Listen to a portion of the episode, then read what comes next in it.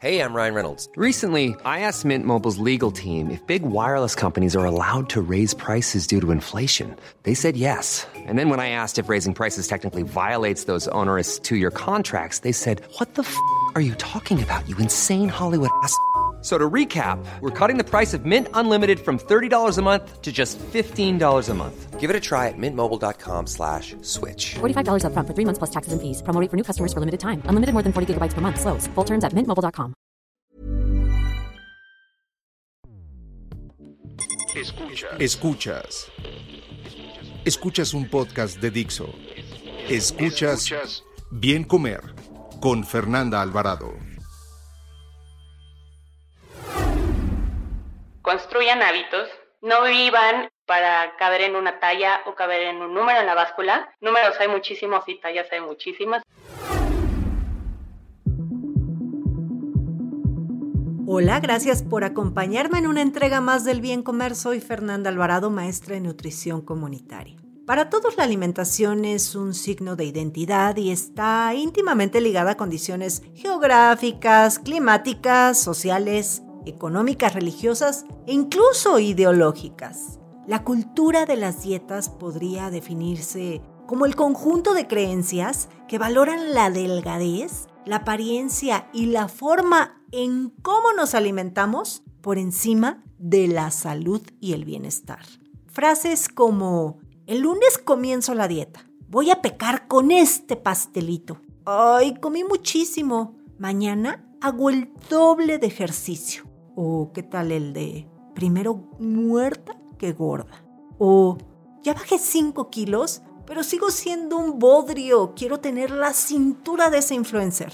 ¿Te suenan? Durante muchos años hemos asumido que un cuerpo delgado es un cuerpo sano y que lograr un peso ideal solo es cuestión de voluntad. Sin embargo, no es así. Y este tipo de creencias nos ha hecho caer en situaciones en la que la mayoría de las personas, principalmente mujeres, no se sienten felices con su cuerpo. Esto conlleva a ponernos en situaciones riesgosas que no solo afectan la salud física, también nuestra salud mental. Para platicar del tema me acompaña Carolina Tapia, la nutrióloga detrás de NutriGeek. Caro es egresada de la licenciatura en Dietética y Nutrición de la Escuela de Dietética y Nutrición del ISTE y actualmente promueve la psiconutrición y no centra sus consultas en el peso. Perder peso a toda costa y ser delgado mi único objetivo en la vida. ¿A cuántas personas conoces que piensan así? La relación que últimamente tenemos con la comida y eso de enrutar nuestra felicidad con la talla de unos jeans no considero que sea lo más sano, sin embargo, por todos lados nos lo recuerdan. Por un lado, satanizamos todo lo que tenga más de 100 kilocalorías y por otro, glorificamos todas aquellas dietas que además de costosas, te matan de hambre y te hacen sufrir o no. ¿Qué nos está pasando, Caro? ¿En qué momento distorsionamos el concepto del bien comer. Y antes de que me contestes, te doy la bienvenida y agradezco que andes por acá. Muchísimas gracias, Fer, eh, por invitarme y por abrir el espacio. Híjole, Fer, yo no sabría decirte qué nos pasó y en qué momento nos perdimos, porque cuando yo llegué, a mí me empezaron a decir gomitas, ¿no? Refresco solo los fines de semana, las papitas son malvadas, come carne, haz esto, haz el otro. Y desde niña me vi muy metida en lo que mi mamá consideraba gracias mamá, saludable y lo que no consideraba saludable y de lo que ella había aprendido de sus papás. Entonces, digamos que tal vez es como los cuentos o la tradición oral. Nosotros vamos heredando también este conocimiento de alimentos y se le va acumulando en la semana, los días y los años lo que se va poniendo de moda o lo que veo que la vecina hace o la tía hace o la revista de moda nos dice que es lo correcto. Sí, y fíjate, Caro, justamente hace como un par de podcasts, tres podcasts, platicaba con Aitor Sánchez sobre esto y le decía, pero es que en qué momento de veras se convirtió en un apocalipsis alimentario. Y me dijo algo que es muy cierto. Antes, si tú te fijabas en algún medio, se hablaba de la alimentación, pero como muy por encimita, ¿no? Y estaba la tía que siempre estaba dieta, pero era una tía. Y no es como ahora que de verdad es bien difícil quitarnos estigmas porque por todos lados estamos bombardeados esta parte de que la persona delgada es la persona sana y exitosa, ¿no? Entonces, creo y me gusta mucho este movimiento que se ha visto últimamente, sobre todo en redes sociales, sobre esta famosa cultura de las dietas, ¿no? Pero para ello digo, ya a lo largo del programa vamos a platicar sobre tu opinión y, y, demás, pero me gustaría comenzar esta charla en tu opinión sobre por qué las dietas no funcionan, por qué debemos olvidarnos de esa cultura de las dietas. Bueno, número uno, no son sostenibles. Entonces, aquello que no es sostenible, pues qué lo voy a intentar hacer si solamente va a ser algo finito, ¿no? La verdad es que todos sabemos que eh, si, si hago mucho ejercicio, vamos a decirle por simplificarlo, y como un poquito menos y me cuido, voy a probablemente lograr mi meta. Pero ¿puedo hacer eso? ¿Puedo dejar de comer mi avena calientita en las mañanas que me da felicidad con la esperanza de entrar en el vestido para la boda de mi amiga? ¿Qué va a pasar en el momento que se acabe la boda? Se va a acabar tal vez la motivación. Cuando la motivación no es intrínseca, es decir, no busco salud, no busco mejoras, cuando mi motivación está por fuera, ahí es donde viene también parte del problema. Las dietas no funcionan porque simplemente tal vez nuestro cuerpo está, vamos a decirlo, programado para estar en cierto peso. Si te cuesta trabajo estar en el peso que estás ahorita, estás matándote de hambre y estás haciendo demasiado ejercicio, tal vez ese no es el peso ni la composición corporal que tu cuerpo necesita. Así de sencillo. Y es difícil, ¿no, Caro? Es una lucha constante y a veces eh, nos sentimos, digo, yo he estado ahí, donde como estos perritos, lo, lo, pongo mucho eh, cuando se quieren morder la cola y están así dando vueltas tratando de morder la cola y creo que caemos mucho en eso, ¿no? Decía eh, una argentina desde hace muchos años que me encantó eso de la mejor dieta es la no dieta y que lo han retomado últimamente muchos nutriólogos, muchos profesionales de la salud, que me parece increíble, pero también cómo quitar, ¿no? Cómo informar de una manera, supongamos, sana, decirle a tus pacientes, a tus audiencias, los riesgos que tiene el sobrepeso y la obesidad, porque si hay un riesgo, puede haber un riesgo, ¿no? Hay que utilizar la palabra puede, puede haber un riesgo, pero bueno, informarles de una manera sana las consecuencias que tiene la obesidad sin caer en gordofobia, ¿no? Porque muchas veces ya te tachan, eh, si hago una infografía de las consecuencias que puede tener la obesidad y te llueven de repente los comentarios de, eres gordofóbica porque yo tengo kilos de más, soy de cuerpo grande, pero estoy sana y no generalices y demás. Entonces, ¿cómo lograr eso con la gente? A mí más que hablar de peso, y de números y de categorizaciones como sobrepeso, obesidad, cuerpos grandes, cuerpos gordos, cuerpos delgados, me gusta más enfocarme en los hábitos como tal. O sea, ya vamos a dejar de lado tal vez el peso, pero los hábitos, ¿no? Si tú me dices, oye, yo soy una persona gorda que hago ejercicio, ah, súper, entonces no nos vamos a meter ahorita con el ejercicio, eso ya lo tienes dominado, pero tal vez tienes algo dentro de todo el concepto de salud, que es muy amplio, que no está al 100 o que podríamos chainear. Y ahí es donde yo siempre les digo, busquémosle a sumar al paciente. El paciente tal vez ya sabe que es gordo. Yo no le voy a decir nada nuevo, se ve todos los días, él se siente, él sabe más de su cuerpo que yo. Pero lo que yo sé son el tipo de cosas o cómo puede cambiar ciertos hábitos. A mí me gusta más enfocarme a esa parte de hábitos.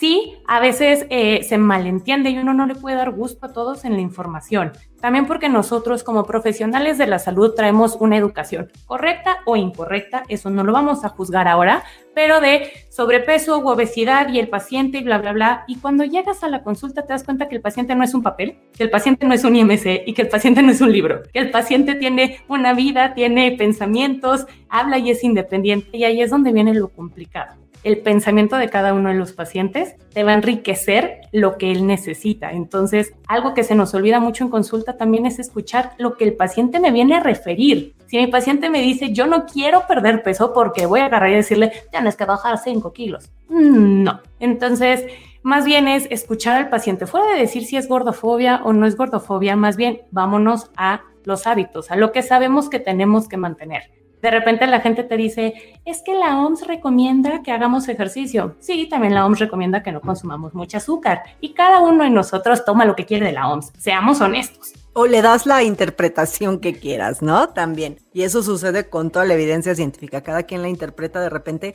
como quiere. Y también yo creo que los mensajes, o sea, volviendo a esta manera de, alfabetizar, de ya sea a tus audiencias, a tus pacientes, muchas veces los mensajes dependen de cada persona, de cada audiencia, ¿no? Tú puedes decir las consecuencias que tiene el sobrepeso y la obesidad y alguien lo puede interpretar de una manera saludable y hay quien sí le pueda provocar una obsesión de ver que con los kilos que tiene de más puede llegar a tener una resistencia a la insulina y por tanto diabetes tipo 2. Y entonces estos famosos que le llaman hipocondríacos, ¿no? Entonces ya se hacen que le están cortando el pie mañana porque comió eh, un pastel de chocolate y entonces ahí empezamos a hacer una enredadera con estos mensajes que nos bombardean en tele, radio, en todos los medios, en redes sociales sobre lo que es fit, ¿no? Los alimentos sanos y demás y versus la realidad. Sí, es, es complicado porque vamos a hablar también de la salud mental. Cuando estamos hablando de comida y cuando estamos hablando de, de, peso y del ser humano, tenemos que pensar en la salud mental. Entonces yo no sé si esta persona que yo estoy diciendo, los cuerpos grandes pueden llegar, pueden, pueden, ese es el tema, pueden, pueden no, llegar a tener ciertas complicaciones. La gente lo pone como, ya, les va a dar, o sea, infancia es destino, como diría Freud, ¿no? Ya, ni modo, no hay de otra, no te puedes salvar. Y aquí el tema es como a lo mejor esa persona durante 25 años le han repetido, mm, te vas a morir joven, mm, y nada más por tu peso, y llega un punto donde dicen, pues sí, ya me voy a morir, como para qué, ¿no? O, qué ganas de estar molestando. Entonces llega un punto donde entre el ambiente que también te mete estas ideas, que por otro lado tienes el bombardeo de los cuerpos delgados son válidos, y luego tenemos profesionales de la salud que dicen lo fit es lo de hoy, y luego tenemos a la cultura de las dietas que te dice, el problema es tu cuerpo, no es la comida, yo tengo la solución única. En este hervidero, claro que va a haber un momento donde dices lo que sea y a la costa que sea pero por favor, háganme alguien normal. Cuando nosotros hablamos de cuerpos grandes, buscamos normalizar cuerpos diferentes. No estamos normalizando la obesidad, estamos normalizando que tú no te tienes que ver como yo y que yo no me tengo que ver como la chica de las revistas.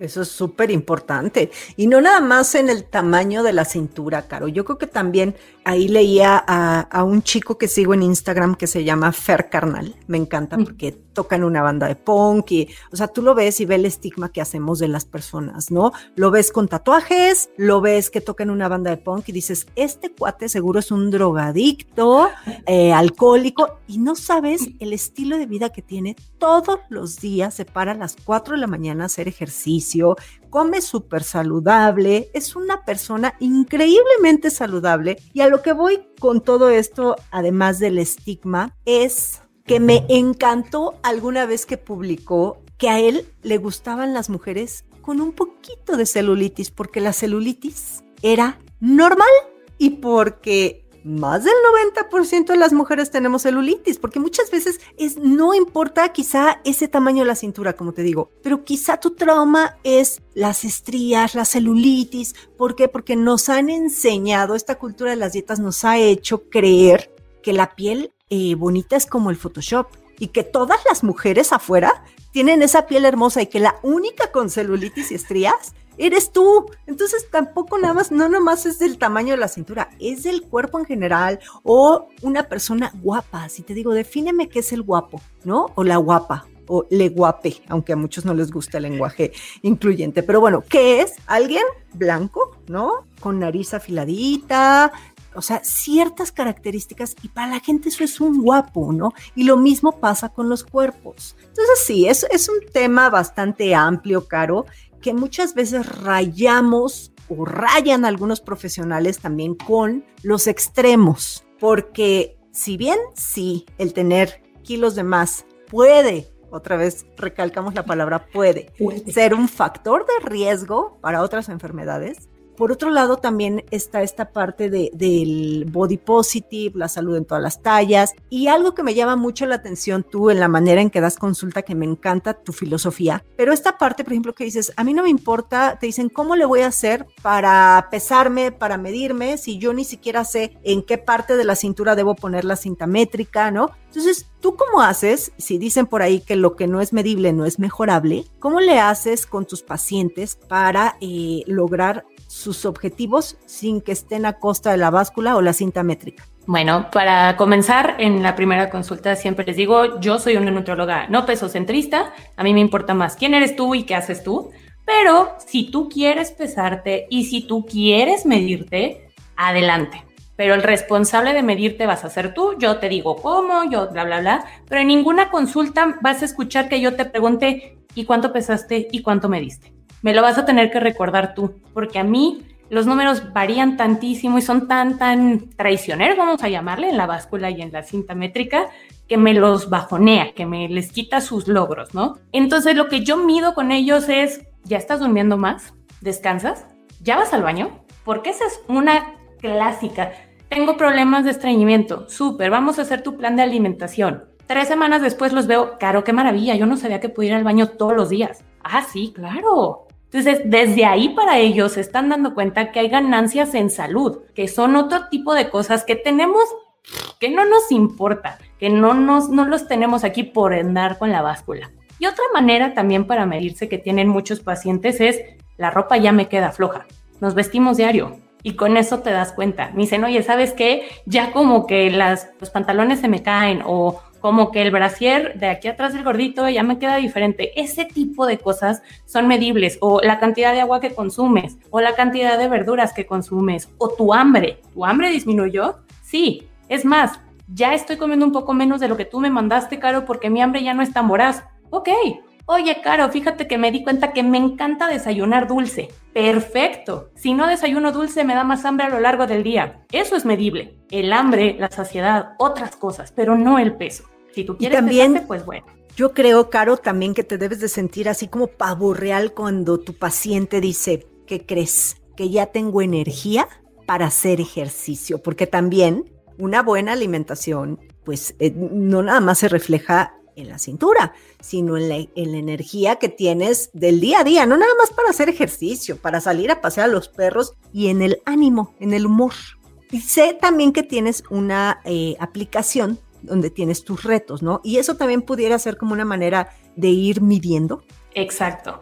Los retos son de hábitos tal cual, es como vámonos juntos de la manita y vamos lento, no vas solo. Y son cosas sencillas como tómate agua, vamos a hacer cinco abdominales, algo, algo ligerito, porque si nos ponemos también metas bien grandes, pues solitos nos estamos ponchando nuestros globos, ¿no? Entonces es súper importante que vayamos construyendo pequeñas acciones día a día. A mí no me importa este término de la perfección. A mí me importa que lo hagas constante, que sea parte de tu día. Así como todos los días te lavas los dientes, todos los días tómate tus dos, dos y medio litritos de agua dependiendo del caso de cada persona, ¿no? A lo mejor me dices, Caro, yo ahorita no estoy listo o lista para, o liste para hacer ejercicio. Cámara, cuando estés listo, platicamos. Ahorita el ejercicio no se hace para perder peso. El ejercicio se hace para ganar movimiento, para saber lo que puede hacer tu cuerpo. Eso es lo que a mí me gusta cuando me dicen, Caro, si no hago ejercicio, siento como que no salí al recreo como que no tuve mi momento de felicidad y es como, eso debe de ser para ti el ejercicio, no un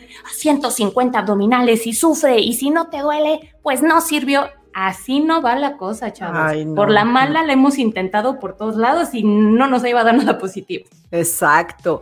Oye, Caro, y a todo esto, o sea, ¿cómo librarnos, cómo desarraigarnos de esta cultura de las dietas? Híjole, yo sé que es la pregunta del millón, pero tú, o sea, desde tu perspectiva y tu experiencia, ¿cómo podríamos hacerle? Uno, ten la mente abierta y receptiva. Ese es el paso número uno. Acércate con alguien que te vibre o que te suene qué es lo que necesitas. Si a ti leer una publicación o leer un plan de alimentación o leer el plátano es malvado, que no, no es malvado, te genera estrés, por el momento a lo mejor no debes de andar por ahí. Busca otra opción. Acércate a profesionales con cédula y título. Eso es también algo muy importante. Y empieza a olvidar un poco de lo que ya aprendiste. Porque tenemos mucha información, pero tenemos mucha información mal entendida.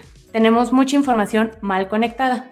Entonces, váyanse poco a poco. Y como diríamos en el mantra, aquellos que, se saben el mantra de NutriGeek es ningún alimento es bueno y ningún alimento es malo. Entonces, comiencen con eso. No porque algo sea más natural es mucho mejor. El cloro es natural y si nos echamos buches de cloro nos vamos a morir. Y no porque sea químico nos, vamos a, nos va a hacer mejor o peor. Entonces, quítense un poquito esta idea. Dejen de seguir cuentas básicas que te prometen Uno, pérdida de peso rápido sin ningún esfuerzo. Hasta el momento la magia no existe como tal. Entonces, no podemos, ese tipo de cosas es cultura de las dietas. Aquellos que te digan, el problema está en tu metabolismo, el problema está en tu cuerpo, el problema eres tú. No, mijo, el problema no eres tú. No te preocupes. Eso es cultura de las dietas. Aquellos que te promuevan cada año cambiar algo ya sea que hiciste la dieta del aguacate o la dieta del brócoli o el ayuno intermitente o etcétera, que te lo venden como la solución única novedosa que científicos de la NASA, que la NASA no tiene nada que ver con la alimentación, han inventado.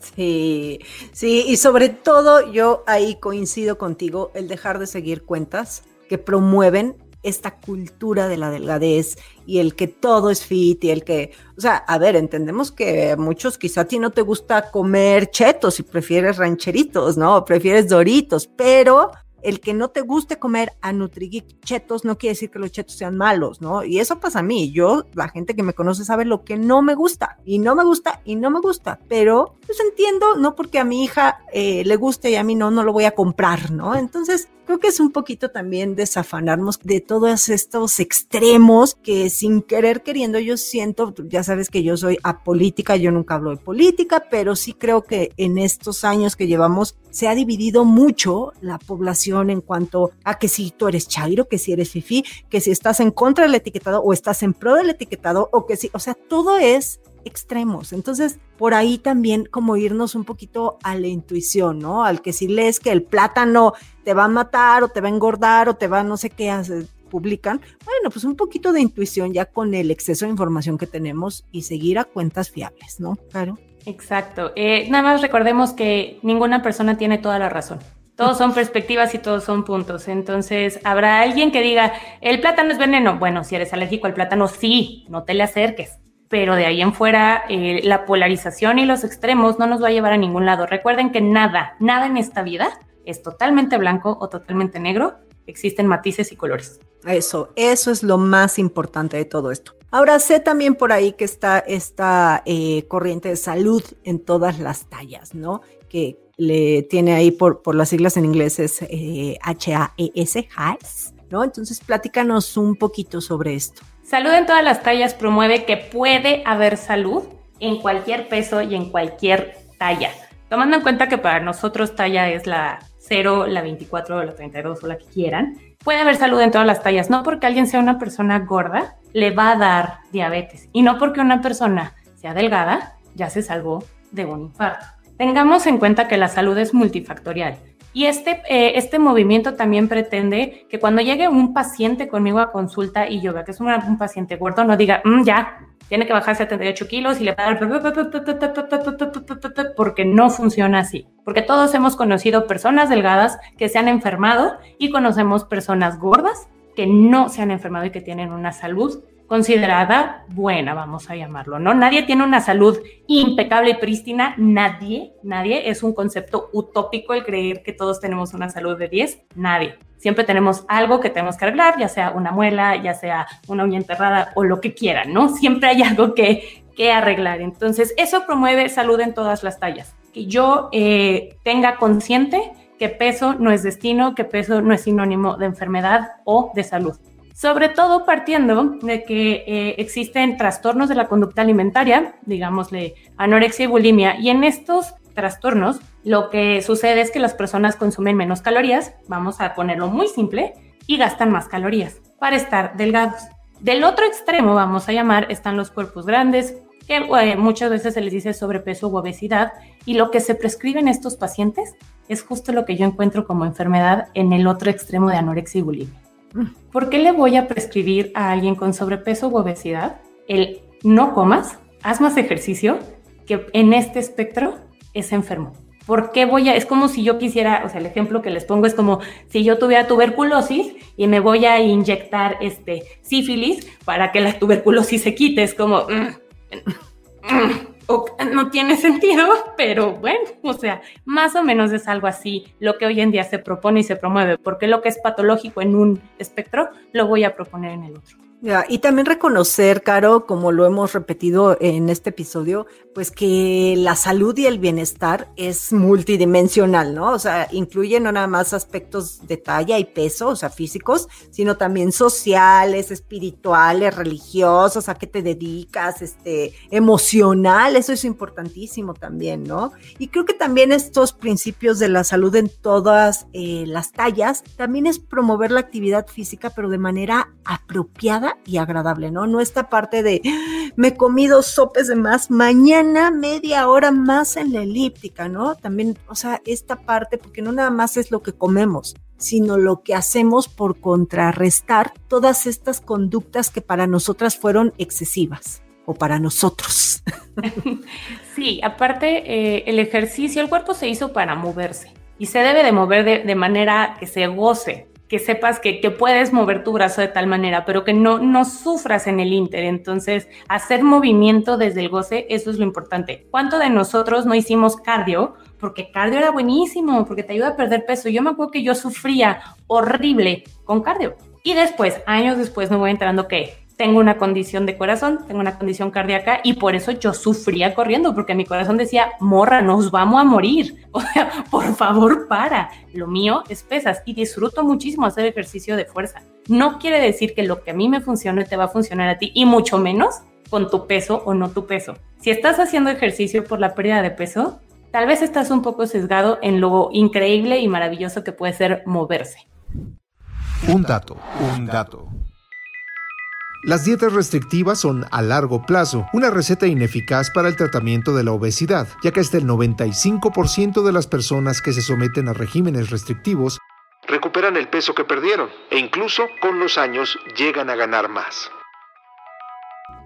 Así es, Caro, lo importante es movernos y movernos en lo que más nos guste. ¿Con qué te gustaría que se quedara la audiencia de toda esta charla? A mí me gustaría que se quedaran con construyan hábitos, no vivan eh, para caber en una talla o caber en un número en la báscula. Números hay muchísimos y tallas hay muchísimas, así que no se preocupen. Pero empiecen a buscar tranquilidad y paz en lo que hagan, tanto en la comida como en el ejercicio. Que no se convierta en un tema de, uff, tengo que hacer ejercicio o, mm, voy a comer otra vez ensalada no, disfrútenlo. Comemos tres veces al día, a veces más, a veces menos, pero que esos momentos sean de gozo total, al igual que el ejercicio. Ya, sí, yo coincido totalmente y creo que sumaría que pues no, no, la delgadez no es sinónimo de salud y también debemos comprender que los modelos, estos influencers, no son representativos del cuerpo humano promedio. Una plana que diga, por favor.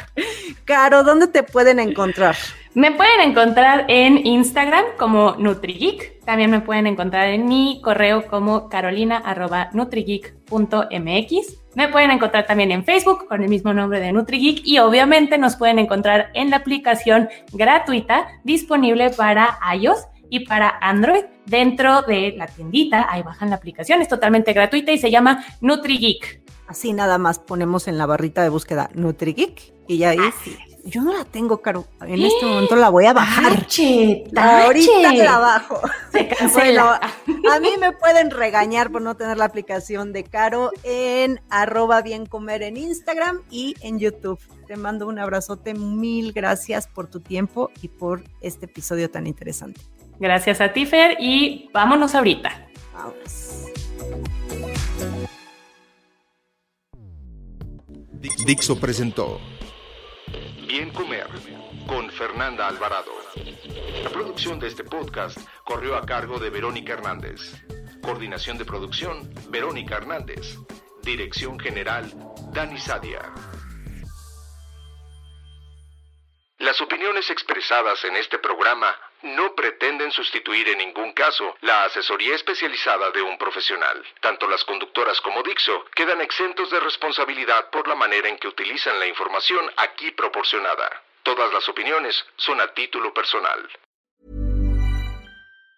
Planning for your next trip? Elevate your travel style with Quince. Quince has all the jet-setting essentials you'll want for your next getaway, like European linen premium luggage options, buttery soft Italian leather bags, and so much more. And it's all priced at 50 to 80% less than similar brands. Plus, Quince only works with factories that use safe and ethical manufacturing practices. Pack your bags with high-quality essentials you'll be wearing for vacations to come with Quince. Go to quince.com slash trip for free shipping and 365-day returns.